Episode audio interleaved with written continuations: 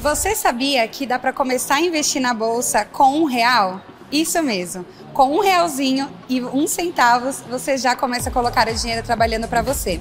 Te conta agora como fazer isso em dois passos. Primeiro, se você está acumulando juros de dívidas, empréstimos, você deve pagar a dívida para depois investir, ok? Ou seja, não invista se estiver inadimplente. Está em dia com as suas dívidas? Se sim, vamos para o segundo passo. Abrir uma conta numa corretora e investir. Dá para acessar ações de algumas empresas a partir de pouco mais de um realzinho.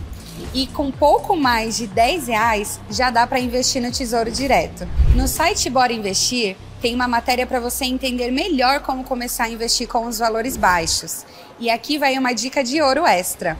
Quando o assunto é investimento, ter conhecimento é a melhor estratégia. Por isso, não deixe também de acessar os cursos gratuitos da B3 no edu.b3.com.br para aprender mais sobre o assunto.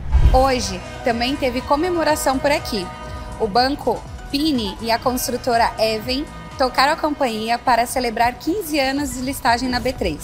Não se esqueça de seguir a B3 em todas as redes sociais. Boa noite, bons negócios e até amanhã.